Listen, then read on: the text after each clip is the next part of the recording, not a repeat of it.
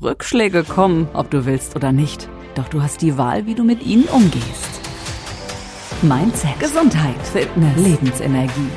Wie schaffen wir es, Körper und Geist zu beherrschen, anstatt uns beherrschen zu lassen? Dr. Andreas Held alias Dr. Yu ist Großmeister und Kampfkunstexperte und gibt dir Antworten im Podcast You for You. Deine extra Portion Lebensenergie für einen gesunden Körper und starken Geist in jedem Alter. Herzlich willkommen zu meinem Podcast Ordnung, einer der größten Energiequellen. Kennst du das? Du kommst ins Büro oder in ein Zimmer und willst schnell noch nach etwas greifen, einem Stift, einer Mappe, einem Ordner, einem Radierer, und es ist nicht an seinem Platz. Du suchst und suchst und suchst. Du verfluchst den Tag, gibst dir oder anderen die Schuld und dann nach 20 Minuten taucht es endlich wieder auf. Wow. Was für ein Energieräuber, diese Unordnung. Du willst zu einer Party und suchst dein bestes Kleidungsstück. Habe ich das bei meinem Freund das letzte Mal vergessen? Oder ist das noch in der Schmutzwäsche? Es läutet an der Türe und der Pizzamann steht da. Verdammt, wo habe ich jetzt nur wieder meine Geldbörse hin? Eines ist ganz klar. Ordnung spart uns Zeit, es spart uns Nerv und es verhilft zu einem schnelleren Fortschritt und zu Klarheit. Zum Beispiel im Training oder beim Lernen oder bei der Arbeit. Der Geist ist beim Erlernen von Dingen aufnahmefähiger und du tust dir leichter, Bewegungen, Inhalte und Sprache zu behalten, wenn du in einem aufgeräumten Umfeld bist. Beim Taekwondo zum Beispiel hat alles seinen Platz, sei es die Schlagpölster oder die Stelle, an der die Schüler stehen während des Trainings. Der Meister hat seinen Platz und auch die Abstände zwischen den Schülern und die hierarchische Aufstellung nach Gürtelfarbe ist genau definiert. Somit lernt einerseits der Schüler leichter und weiß genau und sofort, wo sein Platz ist, was ihm wiederum Zeit erspart oder interne Platzkämpfe. Sollten zwei Personen mal gleich hochgraduiert sein, dann steht der, der vom Alter her älter ist, auf der ranghöheren Position. Und durch diese herrschende Ordnung tut sich auch der Lehrer leichter, Fehler und falsche Ausführungen wahrzunehmen. Also ein mehrfaches Plus für jeden. Wie gesagt, es zählt aber zur Ordnung nicht nur die Unordnung im Außen, in unserem Umfeld, sondern auch die Ordnung in unserem Inneren. Wenn du einen klaren Plan, ein detailliertes Ziel hast und die Prozesse von A nach B genau weißt, ja sogar die kleinsten Schritte zum Ziel, dann wird sich auch dein Geist und deine Gedankenstruktur leichter tun, sich diesem Ziel Schritt für Schritt anzunähern und es letztendlich dann auch zu erreichen. Hast du zum Beispiel einen Vortrag und du weißt genau, was ist deine Einleitung, was ist dein Kapitel 1, welche drei Inhalte hat das Kapitel 1 und du willst es vor einem Publikum präsentieren, dann wirst du dir auch entsprechend leichter tun und auch wissen, welches Fazit man am Ende letztendlich daraus zieht und so weiter und so fort. Du wirst einen Top-Vortrag halten.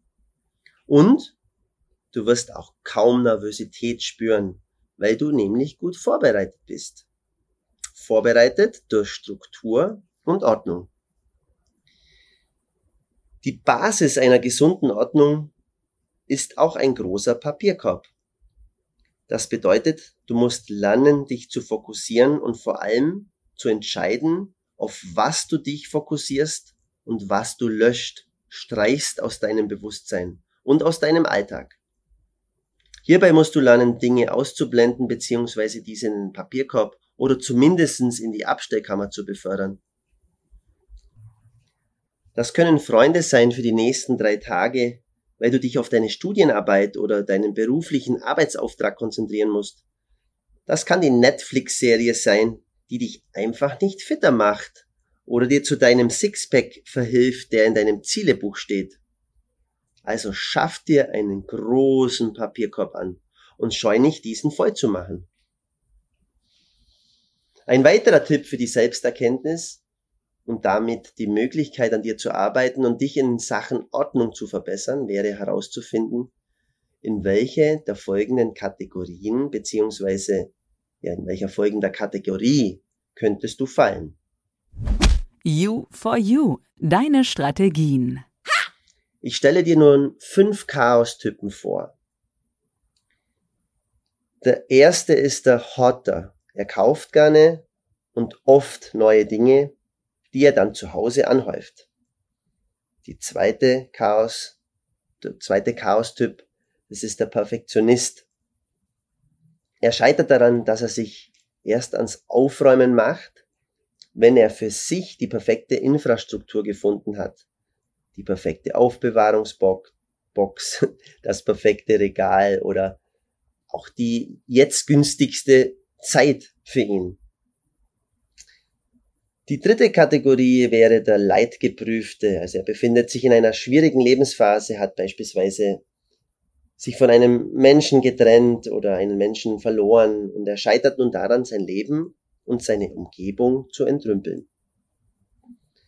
Der vierte Chaos-Typ ist der Kreative. Der braucht ein gewisses Maß an Chaos und Unordnung, weil er sich dadurch inspiriert fühlt. Und der letzte, den ich hier vorstelle, ist der Aufschieber. Er empfindet Aufräumen und Putzen als derart unangenehm, dass er beides immer wieder vor sich herschiebt und der Aufgabenberg auf Dauer immer schwieriger zu bewältigen wird. Also mach dir einen Plan.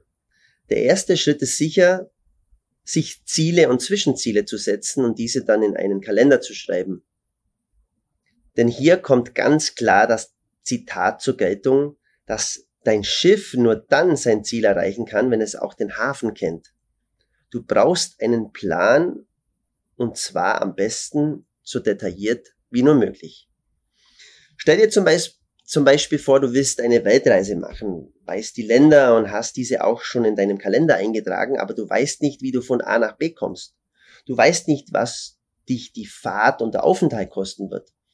Du hast nicht recherchiert, welche Impfungen du brauchst, ob überhaupt das Land bereisbar ist, denn eventuell herrscht dort Bürgerkrieg. Also je klarer dir deine Schritte sind und je besser du dich im Vorfeld informierst, umso sicherer, schneller und entsprechend gewappnet für Unbekanntes, für unbekannte Überraschungen, wirst du dein Ziel erreichen.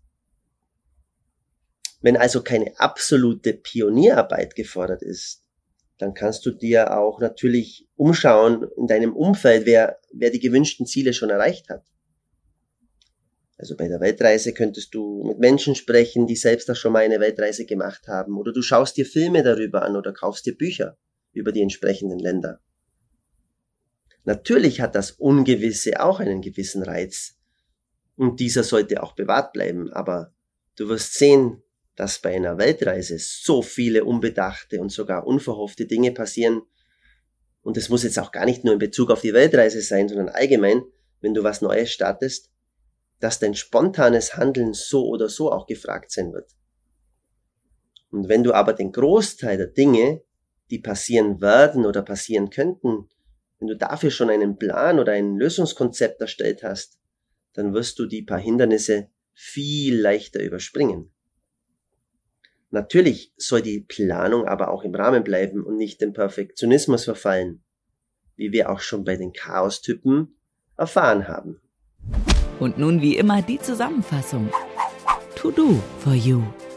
Hier die Zusammenfassung für dich. Erstens, Ordnung spart Zeit. Zweitens, Ordnung spart Nerv. Drittens, Ordnung bringt dich schneller zum Ziel. Viertens, Ordnung schafft Klarheit. Fünftens, durch Ordnung lernst du leichter und schneller. Sechstens, mach dir einen Plan mit Zielen und Zwischenzielen. Siebtens, und plane die Schritte möglichst im Detail. Achtens, aber sei dabei nicht zu perfektionistisch. Neuntens, lege dir einen großen Papierkorb an weil es gibt einfach zu viele Möglichkeiten. Zehntens, finde deine oder deinen inneren Chaos-Typ und arbeite an ihm. Ja, je mehr Ordnung und Struktur du in dein Leben lässt, umso mehr Energie wird dir in der Zukunft zur Verfügung stehen. Wer sich mit dem Thema mehr beschäftigen möchte, findet in meinen Shownotes einen Link zu meinem Blog, meinen Webinaren oder Live-Seminaren. Auf eine energiereiche Zeit, dein Dr. Yu. Kurze Pause, aber bleib dran und hol dir bald die nächste Extraportion Lebensenergie ab. Gemeinsam mit Dr. Yu in You for You, der Podcast. Denn von nichts kommt auch nichts.